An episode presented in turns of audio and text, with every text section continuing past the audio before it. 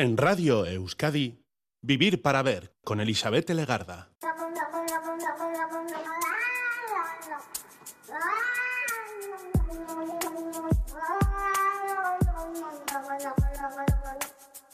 Caixo Gabón, bienvenida, bienvenido a esta edición de Vivir para Ver en Radio Euskadi. Hoy saludamos ya desde sus primeros minutos al día 31 de octubre, el último de octubre, la víspera del 1 de noviembre, con todos sus significados, con todas sus celebraciones, con todos sus recuerdos también. Hoy en muchas civilizaciones es una jornada en la que damos espacio a la magia o al más allá. El marketing nos marca la jornada de naranja y entre calabazas, creando escenario para argumento de películas de miedo o por lo menos de tensión entre el truco y el trato, lo dulce y lo salado de la sangre. Pero el calendario de días internacionales nos pide que nos fijemos en nuestro entorno urbano, porque a nivel mundial hoy se celebra también el Día Mundial de las Ciudades. Llevamos un tiempo preocupados, preocupadas por las urbes. Muchos nos empezamos ya a fijar en ellas cuando nos tuvimos que quedar en nuestras casas sin poder salir. Echábamos de menos sus calles, sus aceras, sus parques, sus comercios, sus edificios y de añorarlos empezamos a fijarnos en todos ellos, en el entorno. Hay mucho que reflexionar sobre lo que nos rodea, cómo lo construimos y cómo habitamos en él. Así es como hemos llegado a crear en ello, eh, con ello un reto, un desafío. De hecho, es uno de los puntos principales de la Agenda de los Objetivos de Desarrollo Sostenible de la ONU. El número 11 busca conseguir ciudades y asentamientos humanos inclusivos, seguros y sostenibles. Así todos, todas, llegamos a la idea de que las ciudades deben ser diseñadas para vivir juntos, crear oportunidades, permitir la conexión, la interacción y facilitar la utilización sostenible de los recursos compartidos, respetando nuestro entorno natural. Necesitamos planificación, garantizar el orden, la eficiencia, el entorno e incluso añadir la inteligencia artificial en todo ello y evidentemente el centro de todo eso debe ser el ser humano que vaya a habitar estos enclaves. Humanos de diferentes edades, de todas las edades, desde recién nacidos hasta los que están ya en sus últimos días o en su último aliento, de todos los sexos y condiciones, tendencias, incluso condiciones físicas. Hoy nos detenemos en nuestras ciudades para un mejor vivir en este 31 de octubre. My kind of town, Chicago is. My kind of town, Chicago is. My kind of people too. People who they all smile at you each time I roam, Chicago is. It's calling me home. Chicago is one town that'll never ever let you down. It's my, it's my kind, kind of town.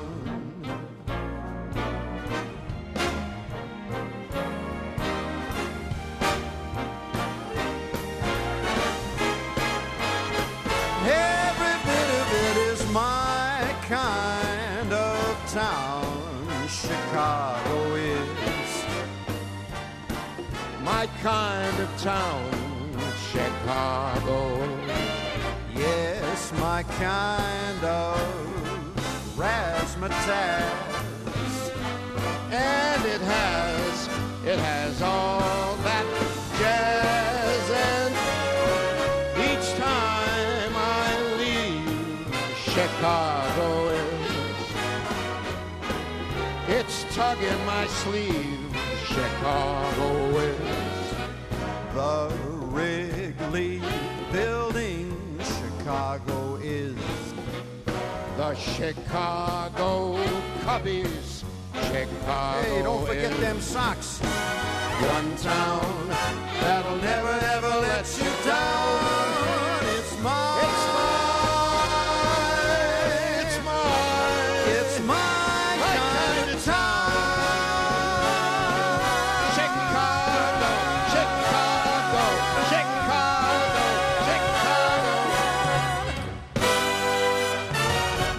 Para ver. Hoy recibimos la visita del filólogo Endica Cuesta y está aquí con nosotras. Viene nervioso, ¿eh? viene juguetón y con mucha información entre papeles, como siempre.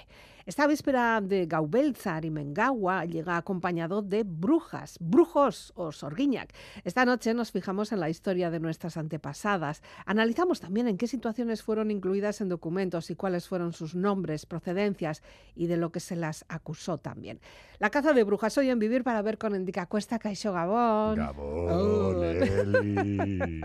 qué miedo me das. No, no, no, no. Yo, mira, si yo siempre me han dicho que tengo cara de, de buen chaval, Pero de que no me meto con nadie y eso, pero. Pero pues tampoco te voy a decir que no, ¿eh?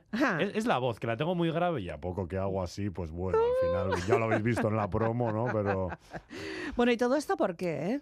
bueno, pues Eli, yo creo que nuestra audiencia no necesita atar demasiados cabos. Ya, Estamos bueno, ya. pero por si acaso. Es verdad que hoy ha sido lunes 30 y que ahora ya estamos en, en el 31 Uno. de octubre. Sí. Y esto dice mucho porque esta noche próxima, una Mm. vez vayamos a dormir, pasemos el día que entra ahora, esta noche próxima es Arimengawa, Gaubelza, Katubalza, Halloween. Halloween, Como Halloween también, eh, depende lo de la Halloween. procedencia. que tanto nos está eh, ganando el mercado. ¿no? Y encima le damos. Sí, sí, no, bueno, y yo no creo que solamente nos haya ganado el mercado, sino que eh, esto desde el sector de educación además lo comentamos mucho, que, oye, pues que en la mitología nuestra y en nuestras creencias también había un montón de, de, que- de historias, de, de- de cuentos que contaban nuestras amamas y nuestros Mm.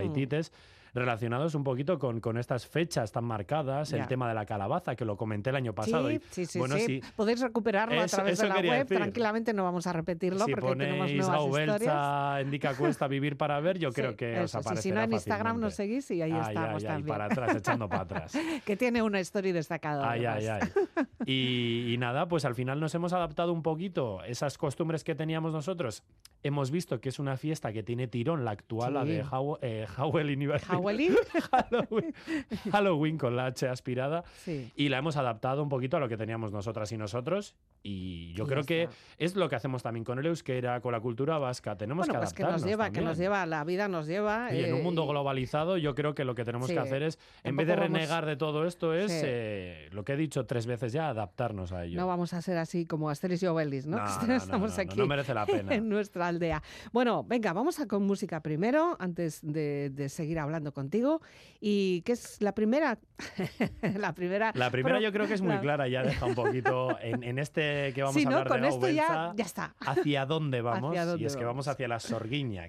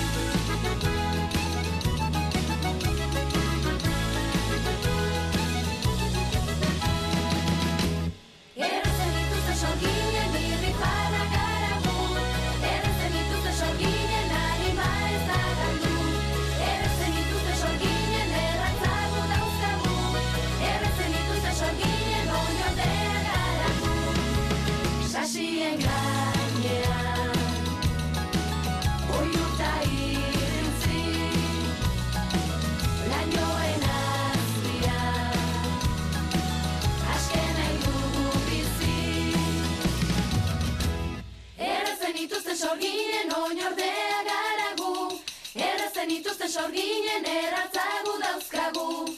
Errazen ituzten sorginen harima ez da galdu. Errazen ituzten sorginen irri farra garagu. Thank you. ¿Cómo te gusta esa canción de Xavi Solano, verdad? Yo creo que la han traído Creo ya, que la ha traído- sí, eh, ¿no? como diríamos en euskera, 11 veces a Maika Aldis, a Maika Viderres. Bye. Pero porque le puedo sacar mucho jugo, da mucha temática también el Además es que feminismo. es como muy... eh, música folk Sí. también adaptada a los nuevos tiempos. Muy Cuarta vez que digo el verbo adaptar, pero bueno, que es, es que es lo mismo lo que ha hecho Ya. Xavi Solano, lo que hace Setac, lo Mm. que hacen todos estos eh, artistas que suelo traer normalmente a esta sección, y es que el euskera está muy vivo y Mm. ellos y ellas eh, aprovechan el tirón de las nuevas modas para adaptar el euskera. Eso, que tenemos eh, capacidad de adaptación, que no es una cosa Eso es. hierática ni, ni nada, porque si no ya sabemos que las cosas que son muy firmes, crack, Nada, se, nada. se y, y eso que, ¿no? por ejemplo, quiero decirte que, eh, bueno, toda la información que he traído es de José Dueso Ujú. y un poquito también que he Un poco de informado. bi- bibliografía. Eso es, la bibliografía siempre me gusta porque, eh, bueno, acabo de tener las oposiciones hace poco y si no citas bibliografía, por mucho que Adiós cuentes al muchas agujero. verdades, no hay nada que atestigue que eso tiene que ser así, ¿no? Sí. Y bueno, José Dueso escribió La caza de brujas en Euskal Herria Mm. y también estuvo en las ondas de Radio Euskadi hace, no, no me acuerdo, hace un par de años, si no me equivoco, hablando sobre ello. Eh, me imagino que fue en Boulevard, si no tengo, si no me equivoco. Mm. No sé, no te sé decir. Y, me falla la bibliografía. y estuvo ¿eh? hablando un poquito también él de, de- de que es, eh, la palabra sorguín, que es Sí. a la que vamos a referirnos, La primera, que ¿no? aunque estemos hablando de que ahora estemos con, con Halloween y todo tan moderno, que la palabra sorguín en Euskal Herria está desde la Edad Media. Ya, bueno. Y que, que podemos tirar muy para atrás para encontrar la primera vez que vemos escrito sorguín, claro, con G-U-I-N, Ah, sí, escrito, escrito en castellano. Eso es, y bueno, que es verdad que dice Caro Baroja, por ejemplo, citando a otro autor destacado, antropólogo e historiador, dice que la brujería vasca parece ligada a una peculiar situación social del país y adherida a una tradición de paganismo, porque aunque digamos lo de Euskaldun Fededun, Mm. que se extendió mucho ya en el siglo igual 18, 19, en el 20 incluso, hemos sido de tradición pagana, ¿no? Y decía que, que los vascos uníamos el tema de las brujas, en vez de algo tan católico como igual se puede hacer a día de hoy o contra el catolicismo y demás, Mm. eh, se unía con, con uno de los personajes más míticos que había aquí, que eran los gentiles. Los ¿no? gentiles, la parte femenina. la parte femenina de los gentiles, diríamos, que sería sí. junto a las lamias también y otros personajes también. Bueno, ahí también hay mucho aquí. imaginario, ¿no? Tenemos como mucha entre magia, eh, mitos, Sí. eh, pero cosas, bueno, al final eh, era una manera también de explicar lo que estaba ocurriendo o lo que De no se explicar lo podía que no llegar. entendías. Eso es, lo que no llegamos a tener información suficiente para entender qué estaba ocurriendo, porque las cosas ocurren. Hombre, a verlas, las cosas ocurren y a veces no sabemos por qué. A verlas, Y tenemos que pensar, sí, porque a ver, todo el mundo alguna vez le ha pasado algún, eh, alguna cosa que se sale un poco de lo normal y, Y no y sabemos, sabe de sí. dónde, por qué y cómo, ¿no? Y todo tampoco hay que razonarlo ni racionalizarlo todo. O sea, hay cosas que son mágicas y hay que mejor dejarlo ahí, ¿no? Un poquito encanto. a la magia. Pero yo, Yo como que filólogo sí. y como lingüista, Vale, sí, pues claro. esas etimologías populares, esas Es que cosas que a veces Te voy a la poner la gente- otra cara más romántica y ya está. Yo soy científico, aunque no parezca, Claro en ese que sí, sentido, ¿no? di que sí. Eh, al final la etimología es una ciencia Sí, señor. y la toponimia también es También. parte de esa ciencia y de la nomástica. Vale, pero entonces, según Caro Baroja, por ejemplo, Sí. que creo que es la fuente que vamos a citar ahora, esa etiología, o sea, ¿de dónde viene la palabra Bueno, sorguín? sorguín tendría dos elementos. eh, la segunda parte que sería guiñ, Mm. que lo utilizamos mucho en el vizcaíno sobre todo, eh, o en oquiña, que es el que hace el pan, el Pan. panadero, Mm. eh, sareguiñá, que es la redera, ¿no? Pues Mm. ese guiñ es como eh, hacedor de algo, ¿no? Eh, la persona que se ocupa de hacer algo. Y sort vendría de sorts o sortis del latín, que en castellano sería suerte. Entonces, la que eh, haría... ¡Hala, qué buena! La que provocaría la suerte. La suerte, buena lo que fuera, suerte, porque, entiendo, ¿no? Bueno, yo me acuerdo o mala que también. estas sorguiñas, también la mala, También la claro. mala. pero las, las sorguiñas eran curanderas generalmente, ¿no? Luego bueno, ya pues te cuando se podían echar mal de ojo. Bueno, a ver, yo creo que eso es un poco más Maleficio. mitología, ¿no? Pero a las que se ha considerado sorguiñac o sorguiñoc, siendo Mm. chicos también, que luego voy a traer un brujo, ¿Un brujo? eh, sobre todo eran curanderas, eran las antiguas médicos. Ya. Sí, las por- médicas. eran las que más conocimiento tenían sobre todo de, la, sobre de todo las de plantas, ungüentos, de- ungüentos. Sí. Y sí, claro, eso le parecía a- al ente católico, decía, pero estas, ¿cómo saben esto? Encima mujeres, Mm. ¿cómo por favor vamos a estar en manos de mujeres? Y aquí el único que cura es el cura. Que por eso es el Es cura. el cura. Pero eso te cura el alma, como muchos. si hacía quieres. milagros, pero ¿cómo unas mujeres van a hacer esto, no? Son Bueno. sorguiñac, son Bueno. brujas. Bueno, pues en principio ya hemos entendido la- el, el significado de esa palabra, de sorguiña, que me gusta. ¿Y qué más podemos decir? ¿Qué es, qué es lo que ocurrió? Porque claro, ya sabemos poco más o menos que ha habido aquelarres, sabemos que las eh, quemaron incluso también, ¿no? Pero ha habido, muchos mucha procesos, historia, muchos, procesos, eh, muchos pleitos eh, abiertos contra supuestas brujas. Y el primero que atestiguamos en Euskal Herria, eh, es aquí cerquita, en Vizcaya, hacia 1500 se abren varios procesos contra los brujos y brujas de la Sierra de Amboto. Mm. Y dicen además, en nuestra mitología, que en esa sierra mismo también se encontraba Estaba la Mari. dama de Amboto, Estaba Amboto Mari, con ¿no? Mari, ¿no? Claro. Entonces, pues bueno, sí que tiene cierta. Sí que desprende cierta mitología, cierta eh, relación con la brujería, esa sierra que tenemos en Amboto, un lugar tan tan llamativo, ¿no? Es que hay que, hay que invocación a estar los allí, dioses. ¿eh? Hay que vivir allí verlo, ¿eh? también, ¿eh? Hay Sí, que verlo. El otro día estuve, bueno, hago publicidad, le tendré que mencionar en redes, luego como dicen que hay que hacer, eh, lo estuve viendo el otro día en el Teleberry, Arroba. eh, arroba estuve en su restaurante comiendo unos pinchos el domingo y est- estuve debajo de, de lo que es el Amboto, Ashpe, por eso se llama así el pueblo, bajo la, La- la bajo la peña. Peña, Eso es, y es impresionante, o sea que no quiero Ya. imaginarme en el siglo XVI la gente lo que pensaría en torno a esa peña y Ya, a esas bueno, pero- peñas pero que tú hay, estabas en un, Udalach, en un todo. lugar, eh, bueno, pues con más gente, Sí. comiendo y de día. Sí. Estate ahí un día de noche, Eh, solo. tormenta, y de hacía muy bueno aquel día, tormenta. pues con tormenta, los inviernos de antaño, no los de ahora, desde que tenemos el cambio climático Sí, sí, y todo sí, esto. ¿no? Bueno, o sea que llegó allí la Santa Inquisición, ¿no? Sí. Ah, Bueno, allí a la zona Montó de una Ambo- sede en Durango y todo, la Santa Fíjate. Inquisición. Buah. Ahora hay Guardia Civil, pues antes había la Santa Inquisición. Mi mamá me decía, joder, es que Ochandio venía la Guardia Civil desde Durango y para ellos Durango era ya, bueno, Bueno, como el como demonio, la ¿no? capital.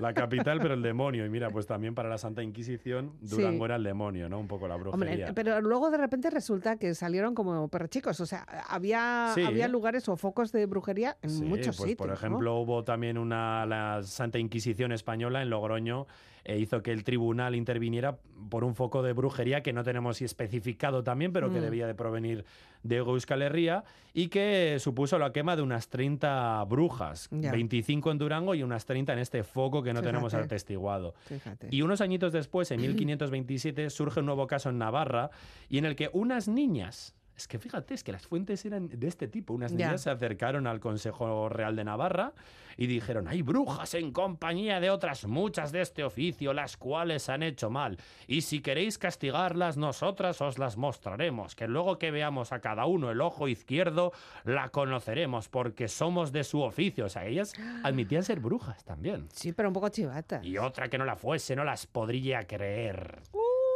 Vale. Y esto solía pasar. Muchas a las que habían llamado brujas, luego decían que otras eran las brujas. Claro. Esto era un poco también como en la Pero época franquista, ¿no? Lo de con el Sí, dedo, con el dedo. cuando con una vecina no te llevabas bien, decías, esta es roja, esta es Oh, masona, sí, esta es sí. nacionalista, esta es no sé qué. Y como... Y así hubo un montón de, y de claro, y- ejecuciones, sobre todo en el Estado español. Igual no tanto en Euskal Herria, porque todos pues eh, teníamos, caíamos de la misma pata o teníamos una ideología un poco más similar, pero en Pero les me imagino creyeron. yo en Castilla a, y a León estas que eso sería a estas niñas les creyeron.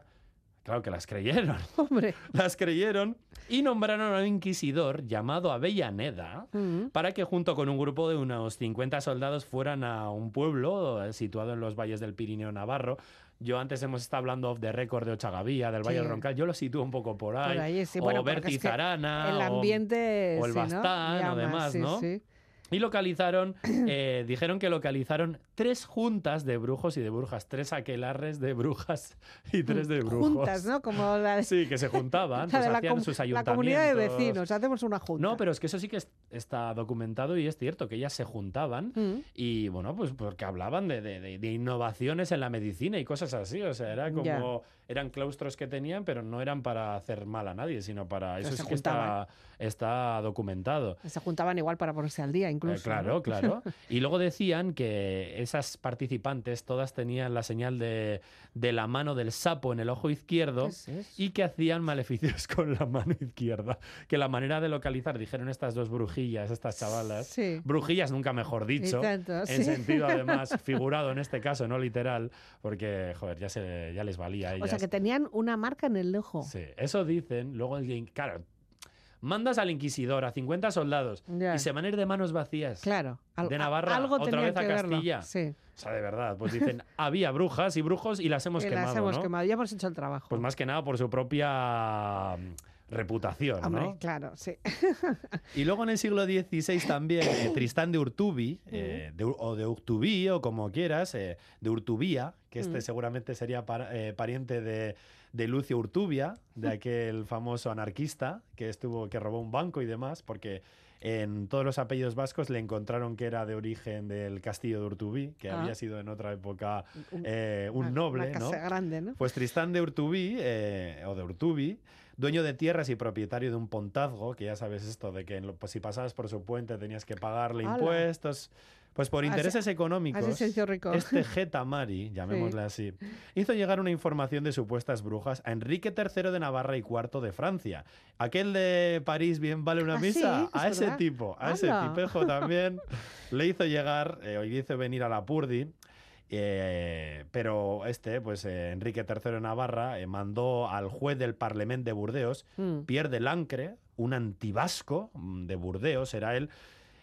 bueno, antivasco, es que él era hijo de un vinatero vasco que se asentó en Burdeos y se quitó el apellido vasco y se puso Lancre, que era ¡Hala! como el lugar al que, en el que El que estuvo la- residiendo, sí. un apellido toponímico. Y era tan antivasco que decía que las mujeres vascas solo beben y comen manzanas. ¿A quién te recuerdan? A Eva. A la mayor pecadora de la Por historia. comer de la- manzanas. Pues porque, porque la manzana del árbol. arriba. ¿no? La Sí, cogería con sí, la mano sí. izquierda, tendría la marca en el Oh, en el ojo. Pues ya sabes, ¿no? Y era un reprimido al que le gustaban mucho las mujeres, mujeres y, a y el la que- al que lo rechazaban. Ya. Le gustaba la sidra, seguramente, además. O sea, Y mandó quemar a unas eh, 80 supuestas brujas y el pánico se trasladó a los valles del norte de Navarra. claro. Sí que es verdad que luego, dicho por él, debieron de ser 63, pero que quería Bueno, mandar pues a hi- 80. que- hizo un, un número redondo, un redondeó al alza. Y todo fue en un año, en 1609. Menudo y, trabajo. y tú ten en cuenta, Eli, que en la Purdi en aquella época había 30.000 personas más o menos en todo la Purdi Sí. y mandó quemar a 63. Ya. O sea que... Ah, un número eh, importante Un número también. importante teniendo en cuenta el número tan bajo de habitantes que Ya. había en la Purdi. Bueno, estamos un poco haciendo risas, pero es un poco dramática la Un situación. poco bastante, ¿eh? sí, Sí, sí, sí, porque pobres mujeres. O sea, incluso muchas veces ellas, pues, que no justo harían lo que le habían enseñado en casa, hacer Nada. cuatro ungüentos y, curar una herida. Pues sí. Pero, en fin, vamos, no sé. Y si bebían vino, pues mira, por el cuerpo les andaría es. que, que- que en Burdeos se puede beber vino. Ay, ay, Con ay. toda tranquilidad. Más música, ¿no? Ahora nos traes, bueno, pues ya que estamos Este de grupo me gusta mucho, es ya, un grupo valenciano eh, y madrileño, pero que en el que está cantando, por ejemplo, aquí cantan eh, Aneguría, Mm. eh, amiga de Galder Pérez, ya y está. también canta eh, La Basu, que te la he traído alguna vez, de raperas, O sea, y canta una parte en euskera. Ay, ay, Y ¿eh? es Aquelarre, porque Va. ellas son las más brujas del lugar.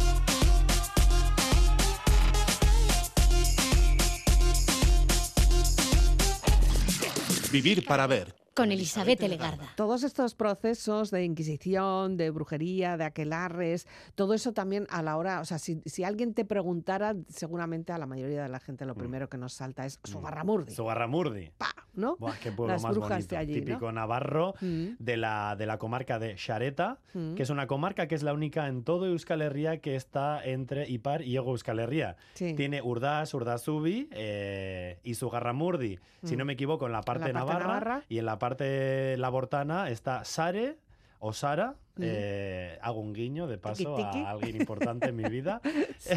y, y luego también me parece que está eh, mm, ay, ay, ay, ay, ay, un- Ainhoa Sí. y alguno más. Y eh, Sareta en ese Espelet caso. y toda esta zona, mm, ¿no? No Un sé si llega tanto, eso es norte, un ¿no? poco más cerca de Lusaide, de, Mm. de Valcarlos. Y esa comarca significa bosque o lugar boscoso. Entonces, que es normal que en lugares boscosos haya aquelarres, Sí. haya prados, Bueno, haya praderas. de todas formas también, eh, antes hablábamos de lo que es el, em- el entorno natural en su Garramurdi, con esa pedazo Buah, cueva, Esa cueva, o sea. pe- eh, claro, ¿qué vas a hacer? Pues entrar. La película esta Y de, con el de frío que de la te- Iglesia. con de, el frío que hace de fuera. las brujas de Zugarramurdi. Es impresionante Claro. como luego mezclan toda la mitología vasca. sí, un poco bueno, hacen un. Pero, el sitio merece la impresionante. pena. Sí, sí, y me- sí. merece la pena recorrerlo y merece la pena imaginarse en otros tiempos, ¿no? Quitando. Bueno, pues, de- eh, pues parecido a día de hoy, pero lo que pasa es que al final nos imaginamos que estaban las brujas ahí. Allí. eh, Bueno, pues porque, a ver, porque se tenían que proteger también, Hombre, eh, claro. porque fuera hace un frío. Y luego al lado hay prados, hay una Mm. aquelarre además, y yo me acuerdo que cuando fui a Sugarramurdi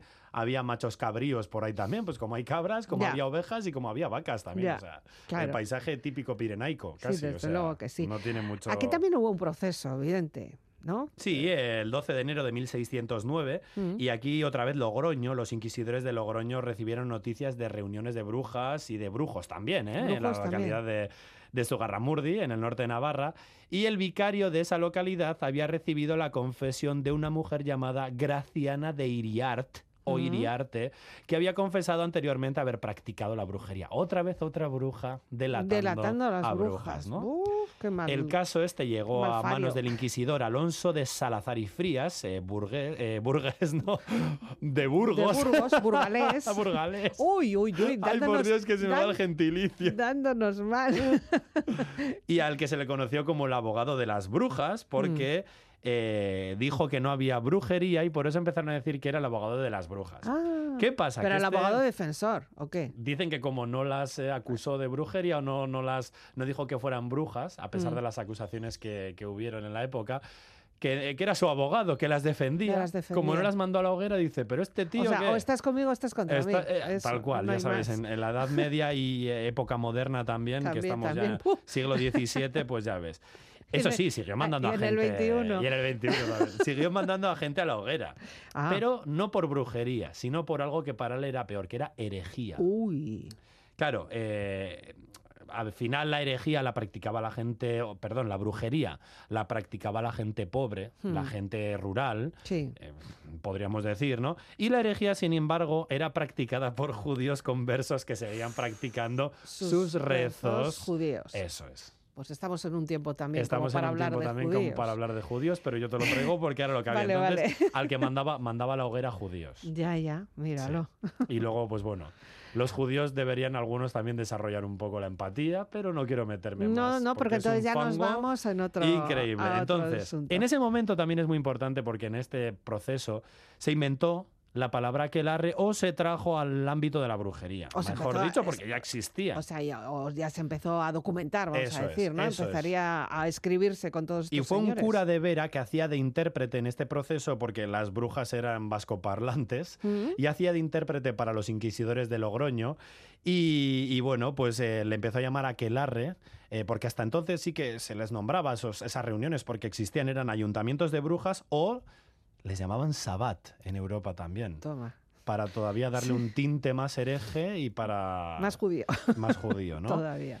Eh, a ver, claro, eh, ¿por qué trajo lo de aquelarre y no ayuntamiento de brujas? Que ayuntamiento de brujas, pues me, me suena a, a- a Flandes, ¿no? A irme al ayuntamiento de brujas. Bueno. Pero ¿por qué dijo? ¿Sabes, ¿Sabes la etimología de brujas? El otro día me enteré. No, no, no la sé. De brujas Sí, capital brujas, de- eh, en, en Bélgica. No, no sé. No, pues no tiene nada que ver con las brujas. Ya me imagino. Debe ser como brush o algo así. Brush. Bueno, ellos lo escriben bruje, ¿no? Sí. Eh, pero Bruje con la- doble G. Eso es, pero la palabra brug solo con G creo que quiere decir puente. Pues puentes tiene muy bonitos. Por eso, puentes ahí medievales. tiene muchísimos puentes. Pues de ahí viene la- el nombre. Jo, pues es muy bonito. Ala, Más que hoy te brujas. enseño, Mira, el próximo día Bruselas. Pero vamos a ir y luego volvemos a Eso es, si contarlo. no, no tiene gracia, la verdad. Bueno, a ver, venga. Bueno, pues te el tema es que se, re- eh, se le llamaba aquelarre eh, porque ahí decían que intervenía el macho cabrío, que era, o el cabrón, que era el, el demonio, Sí. y que practicaban relaciones sexuales con él. Y por eso así eran herejes, porque estaban pra- practicando la zoofilia Ya, y demás, ¿no? Ya ves. las mujeres. Sí que es verdad que la gente de Zugarramurdi, perdón, a, a esos prados que tenían, no les llamaban aquelarres, además, les llamaban alquerdas. Ah, Alquerda, que significa prado de hierba de pasto. Así Bueno, que ese ¿dónde- aquelarre Bueno, ¿dónde estaría? era un veratarra, el que ¿Dónde Vera- estaría Vera el cabrón? también, pero... También pastando. Sí, claro, pero bueno, Tranquilamente. esos prados que había ahí eran prados de, de hierba común, la que encontramos en cualquier prado, en cualquier Sí. pradera, y se las llamaban en esa zona alquerda. Ujú, Y la gente llamaba alquerda, ni se refería a ellos como aquelarres, ¿eh? Ya. Yo creo que es una palabra igual traída de otra parte de, de Euskal Herria que luego la aprovecharon. Bueno, habrá que seguir Eso es. investigando. Algo más de apellidos sí que me vas a contar, ¿no? Sí, ¿O claro, pues porque tenemos a Graciana de Iriart, la primera bruja a la que ya le hemos puesto nombre, aunque no fue, no fue asesinada, quemada ni nada, ni a las que ella eh, también denunció como brujas. Mm, Y bueno, pues tenemos aquí el apellido Iriart, Mm. eh, que tiene la primera parte Iri, que significaría villa, sí. que como en castellano puede ser casa o puede ser villa, como un municipio pues con, con unas eh, condiciones eh, forales, con unas reglas diferentes a los concejos o a las antiiglesias, pero no sabemos si se refiere a villa como casa, pues Villa Inés. Ya, Villa Eli, ¿no? Sí. O como, Ya- eh, ya me gustaría. o como, como municipio, ¿no? sí. Y luego tenemos ese art que ha sufrido, eh, ha sufrido una, un apócope, Mm. que O es sea, que ha quitarle la vocal del final. final, sí. Eh, pues me viene Sancet también, que Sí. seguramente tenga el eta final, Sanceta. O me viene también, a ver, por ejemplo, Garat. Mm. eh, que es Garate también, pero en Ipar Euskal Herria, ¿no? Pero que es Sí. simplemente algo por, por influencia del perdido, francés o sí. del gascón. Sí, porque no se Y ese arte significaría espacio intermedio. Claro, Ya. porque la ESA, si no tiene la, La la tilde, tilde, no, no se marca. pronuncian, Tal cual. Entonces han leído Iriarte y dicen Iriart, Art, ¿no? y ya está. se quedó.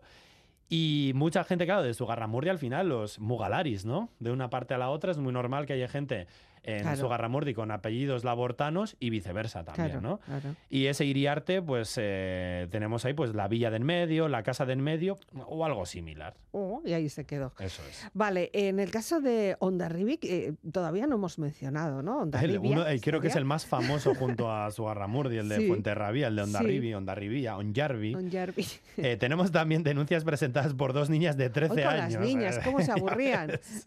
Darles un móvil a esas niñas. Ya te digo, ya te digo, ponedle Netflix o algo, no sé. Bueno, la primera declaró que cuando por la noche estaba acostada con su madre, Mm. había sido llevada volando varias veces a un aquelarre presidido por el demonio, sentado en una silla de oro por una mujer llamada María de Illarra, a la que acababa de conocer. Yo te voy a decir que siempre he tenido una pesadilla, y lo he tenido hasta adolescente, que estaba en los brazos de mi madre y que me llevaba un ente Ah, demoníaco, me llevaba volando. Digo, a ver si voy a ser un poco brujo yo también. sí, bueno, mientras no seas chivato. No eso es, no, eso sí que no soy. Se me escapan a veces un poco las cosas, pero Ya, porque, porque soy un poco ver- verbonchi, Claro, pero no eres, porque sea eh, de, chivato. de- de palabra Fácil. fácil. Y bueno, en esa reunión decía que se encontraban otras mujeres también, todas de Ipare Euskal Herria, Mm. Eh, a pesar de haber sido en, en, en Ondarribi, que una era Inesa de Gashen, otra era María de Chagaray y otra era María de Garro. Pues memoria tenía la niña, ¿eh? Pues o sea, sí, para se acordaba acercarse de los nombres las y nombres apellidos y de todo. Y no se- tomaría una tisana o algo antes de irse a la cama, ¿no? ¿Qué es una tisana? Una tisana. Estamos hoy. Un, pues no sé, un té. Una un- infusión, valeriana, Eso es. por ejemplo. ¿no? Valeriana u de otras hierbas. Yo creo que había buenas alquerdas por ahí, aquelarres, así que vete a saber. Bueno, vale. Eh, bueno, en aquella época eh, Ondarribi era Navarra también, no era Guipúzcoa, entonces se concentra mucho en Navarra el tema este de Bueno, la muy brujería. importante porque es una salida al mar muy importante Sí, para era, toda la- aquella... era el puerto de Navarra. Sí, sí, desde luego. Eh, bueno, eh, luego también la segunda niña afirmó que había sido llevada también por los aires, pero en ese caso, por, en vez de por María de Iyarra, Mm. por María de Chagaray. Y bueno, los alcaldes ordinarios de Ondarribi eh, ordenaron la detención de esas cuatro mujeres que hemos dicho que fueron denunciadas. Mm.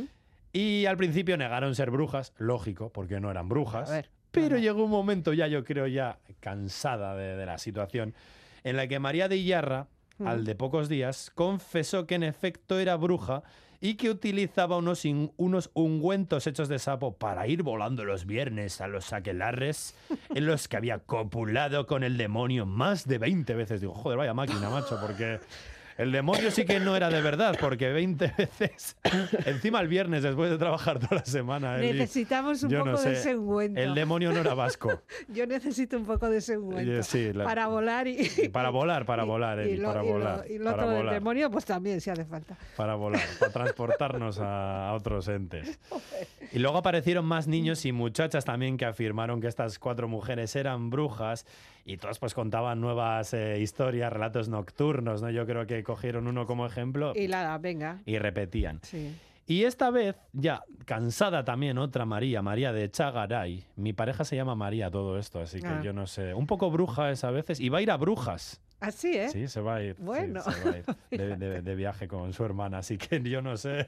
A la vuelta, a la cuidado. vuelta ¿eh? cómo vendrá. Y, bueno, pues María de Chagaray dijo que, que sí que era bruja, pero las otras dos, las que quedaban, Inés de Gasén y, tengo que ir para atrás, eh, María de Garro, si no me equivoco, dijeron que no eran. Y los alcaldes también recurrieron otra vez a Alonso de Salazar, el abogado de las, De las brujas. Y finalmente él dijo que, que- que- Que no, a mí no me llaméis para estas majaderías, yo solo quiero cargarme a judíos y, o a musulmanes también, alguno que quedaría. Y finalmente los alcaldes de, de, de Hondarribi y de, la, de los municipios cercanos dijeron que lo único que iban a hacer era que eran brujas, ¿vale? Pero que las desterraban y que las mandaban otra vez a Ipar Euskal Herria, que era de donde eran, y que volvieran por, por donde entraron. Eso es. Simplemente. Tranquilidad. Sin quemar. Que podemos Bueno. vivir tranquilos. Música de Neomac. Otras también, brujas. Otras brujas más. eh, siempre este, este grupo también ha aparecido. Joder. Más de una vez. A mí sí que Pero- sí, pero porque pero- también esta fusión. Sí, sí, porque además es que la fusión, voz nos, nos fusión, lleva. nos A mí lleva. me transporta además a, esto- a, estos, a estas situaciones de aquel. Kompromiso ezaren ideala Ez da beti erreala Norkerak utzi dizu ala Badala, bai, orgasmo zazala Asetzeri den bezala Hitzez ere, asetu behar genuen jada. Zain dagoenaren damua Ez jakintasuna amua Etiketak ez du ordezten errespetua. Sua nork hasi du jokua Noiz bilatuko dute zure hitzek Behar duten lekua. Egia zaintza denez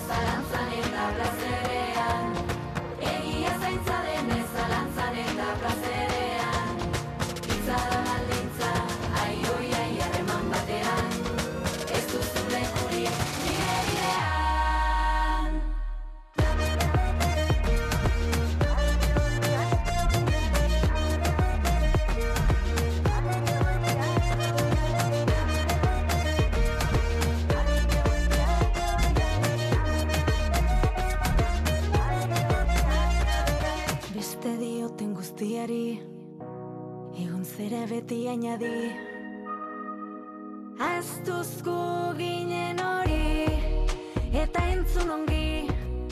Ardura zorbaitzaio inoiz oea epeldu dizunari. Aizepena, azepena, ez da bihurtu zitekeena. Ez zara nenetzat onena, ni neu aurrena. Pena, pena, pena, pena, dena, dena, dena, dena dena da dena izan nahi eta isiltzen zenuela dena. Egia zaintza denez zalantzan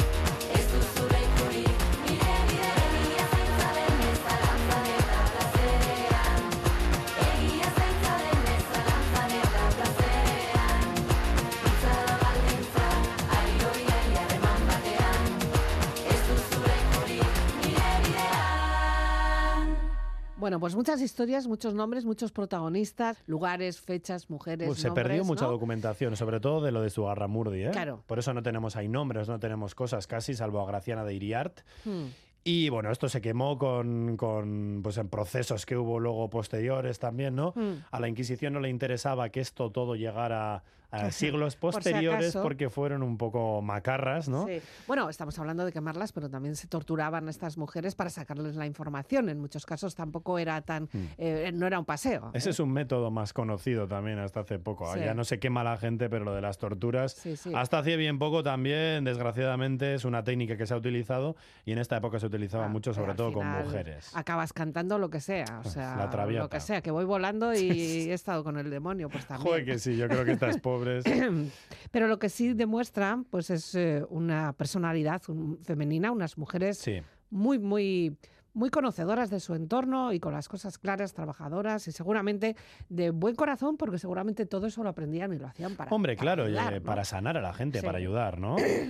Y bueno, pues al final, consecuencia, la más grave que tuvieron, pues que se fueron ahí para Euskal Herria, a Lapurdi, a coger unas olitas ahí a, a Guetari, a Guetaria y demás, ¿no? Pues bueno, afortunadamente a Vidar, a la playa de Reteguía o a. Barranguelu o lo que fuera, ¿no? Bueno, pues te, te voy a empezar un poquito con la etimología de los apellidos de las dos primeras eh, brujas, Ujú. de las que confesaron ser brujas, por eso digo de las brujas en este caso. Esta vez sí, ¿no? Tenemos a María de Iyarra, eh, y ese apellido Que lo vemos en el apellido Iyarramendi también, que igual se nos hace más conocido. Un compañero mío de trabajo se apellida así, y luego pues el famoso futbolista que ahora está en Estados Unidos, Bueno, y otros ahora, y otros ahora la persona que está en Israel, que no sabemos Uy. dónde está. Cierto, cierto. También. Cierto, cierto. Bueno, pues eh, Iyarra no significa guisante, ¿Mm? significa brezo. Por lo tanto, María de Iyarra procedía de una casa seguramente que estaba situada en un brezal. Ah, Y una vez me acuerdo que hablamos también de cuando hablamos de las playas y demás, de que no sé si Sunza o Mm. cuál podía venir de brezo también, También. porque había brezales y hablábamos de los famosos, las casetas y todo eso que se hacían de brezo, pero es que eso es más de nos California. hablar, eso ya Eso es de se California nos va, se nos va. Bueno, pues nada, con Brezo. Y María de Echegaray. María de Echegaray, Echa. Echegaray. Ah, perdón. No, y, ter- terminado en lleva lo eh, mismo. y terminado en y la y además, Y, ¿no? porque bueno y la grafía no sé si la grafía yo creo que aquí era del castellano, del español o del navarro, Mm. eh, romance navarro aragonés. como Ibarra, que cuando empezaba algo por el sonido I se ponía La Y, primera la Y, última también se pone Y. como la ¿no? Hay muchos arroba, arroba marca de aceite. Como el aceite sevillano, por cierto, que no es Navarra, aunque parezca. Sí, sí. Y bueno, tenemos Echagaray, en el que el primer elemento, como bien ha dicho Eli, es Eche, Mm. nos viene más Eche, casa, y Garay, alta. ¿Qué pasa? Que cuando hacemos, según comenta Michelena en fonética histórica vasca, es muy común que cuando creamos una palabra compuesta, si el primer elemento, que es eche en este caso, termina en e o termina en o como vaso, por ejemplo, pasa a ser a. Y tenemos, por ejemplo, pues eche garay, echagaray. Mm. Eche eh, gorrichu, echa gorrichu, chagorrichu, luego con la féresis, la pérdida de esa E al principio de palabra, como en Chavarri, Chagorrichu, el famoso hospital, de- Hospital. de, Vitoria. de Vitoria-Gasteiz. Mm. Y luego, por ejemplo, pues por decir una que termine no, vaso y jaun, vasa jaun. Basa. Eh, No decimos vaso jaun, decimos vasa jaun. Ujú. Y no decimos vasouri, decimos vasauri. También, ¿no? Ahí ya Pues, se nos complica más. Se nos complica Ahí ya- un topónimo Nos ahí en este más caso. allá. Sí, sí. Vale, pues ahí está. Echa Garay. Y Inesa, Inesa de Gashen. Inesa de Gashen, de Gashen, De no sé cómo pronunciarlo, la verdad. Parece que este Gashen no he encontrado mucho al respecto. Parece un apellido eh, patronímico, antroponímico, es decir, eh, que es el nombre de su padre, Mm. como García, Marcos, Pedro, de Pedro, de Paula, Pérez, López. Lo Mm. mismo pues que dicen cómo se llama tu padre o la persona de la que desciendes. Y ese Gashen yo creo que es un nombre medieval y que me suena mucho. Yo creo que a- a- alguna, pala- alguna persona he conocido de ese nombre o en algún sitio he leído. Gashen a día Sí, de hoy. Sí, sí. Y luego María de Garro. eh, a ver, ese Garro.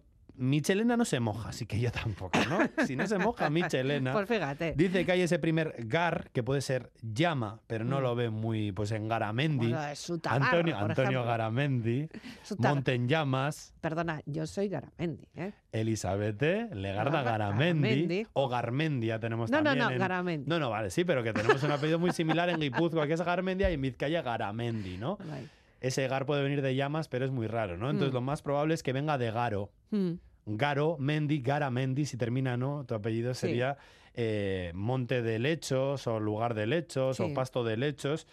Y en este caso parece que garro, con Mm. algún sufijo que no conocemos, seguramente venga de, De de ahí. eso, de, de garo, Mm. que sería el hecho. El hecho. Eso es. Venga. Y como hemos hablado de muchas mujeres, ¿me quieres eh, añadir un hombre o qué? Sí, pues quiero aquí hablar de Juanis de Bargota, Sí. que este bonus track que te hago, que es un brujo navarro, nacido y crecido en el siglo XVI, como estas primeras que hemos mencionado, Sí. como los primeros casos, eh, Noya, Sugarramurdi y demás, eh, fue cura de Bargota, que es un pueblo que está en Tierra Estella, a día de hoy creo que es un despoblado, Mm. eh, y dicen que en un viaje a Pamplona, en una posada, estaba muy cansado, fue desde Bargota, eh, y se sentó, se tumbó en una alfombra a dormir delante de otros, eh, pues otros comensales, otras personas que estaban allí eh, durmiendo, y dicen que dieron a la luz por la noche, o encendieron la candela en aquel caso, siglo XVI, y que decían que para dormir se desatornillaba la cabeza y que la dejaba apoyada en una mesilla. ¿Qué me estás diciendo? Por este motivo era brujo, no porque cometiera brujerías, sino porque se desatornillaba la era, cabeza. era- era un cibor. Entre otras Era un cibor. Era un cibor eh, de época moderna, ¿no? Eh, Del siglo del XVI. Renacimiento. y bueno, tenemos Bargota, que según Miquel Velasco, experto en toponimia eh, y onomástica, eh, dice que está formado por Varga y Alta, que primero fue Varga Alta, luego Vargalta, Vargauta, que este Auta hay muchos, eh, Sí. Jarauta y cosas así en Navarra, muchos apellidos, y que eh, terminó en Bargota. A y U muchas veces se convierten en O. O, pues, sobre todo por influencia del castellano. Antes he dicho Basauri. En Urioste, eh, al lado de entre Portugalete, Ortuella y Trapagarán, hay un barrio que se llama Urioste, eh, hay una zona que se llama Basori. Mm. Basauri, au, se convierte en no. En castellano, aurum ha dado oro. Oro. Es muy normal en el castellano, ¿no? Sí, sí. Entonces, pues bueno, dice también que es muy probable que esta ha sido la, la evolución de la etimología, porque hay un despoblado en Mañeru, que también es un Mañeru Ibar, es, un, es una comarca cercana a Tierra Estella, eh, que conocen como Bargota y que anteriormente lo encontraron documentado como Bargauta. Gauta. Ujú. Y, la, y Varga, o una Varga, según la DRAE, como La Vargas Vargas, Llosa, Pero con V, ¿eh? En este caso sería Varga con, V. como Vargas Llosa, Sí. eh, es una de las acepciones, eh, o en una de sus acepciones, mejor dicho, eh, aparece como parte más pendiente de una cuesta, ¿no? Mm. Eh, La parte que está más no pendiente, la parte más nunca. alta, eso es, donde no llega Endica Cuesta. Y el pueblo se asienta además en la ladera de un barranco. ¡Pim, pam! ¡Ay! Te lo he mezclado todo. ¡Qué todo! Y todo con toponimia y apellidos, porque Cuesta es mi apellido también. Bueno, ¿no? yo creo que es que llevas mucho tiempo hablando. Esto significa que mi familia seguramente también viviera en una cuesta. Seguramente. Como los de Bargota. Espero que vivierais arriba. Espero que viviéramos arriba y en un caserío majo. Casoplón. Ay, en un casoplón. Un casoplón alegre, un casoplón Eso con mucha seguro, información y seguramente también con mucha música. y con poco filtro. Bueno, es que ya tanto filtro, chico, no sé yo. Venga, eh, tenemos que ir despidiendo y lo vamos a hacer con... Aquelarretan es natuko gara. Mañana. Esto se me da mal lo de Sí. cantar, ¿eh? Bueno, mañana, Zetac. Mañana, mañana pasado, porque mañana ya será 31. Pero que mañana nos despertaremos en los Pero- aquelarres después de escuchar todo esto a las 12 de la noche. Seguramente muchas personas, los que podáis por lo menos disfrutar del puente, de los festivos y de, de esta situación que nos ha dado el 1 de noviembre, Ay, pues ay. nada. Y los que lo queráis tomar por una parte más religiosa también para honrar a nuestros fallecidos, pues también. Yo lo voy a aprovechar para descansar de las oposiciones que ha sido matador. Sí, ahora me cuentas esas Uf, cosas. eso es. A ver qué tal. pues con este tema terminamos de Escarricasco, Endica, un placer beste behin. Bai, laster arte, agur agur.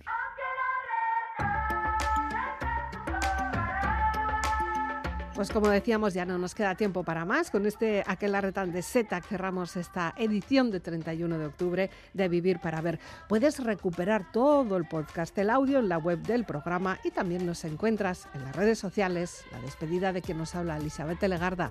Gabón.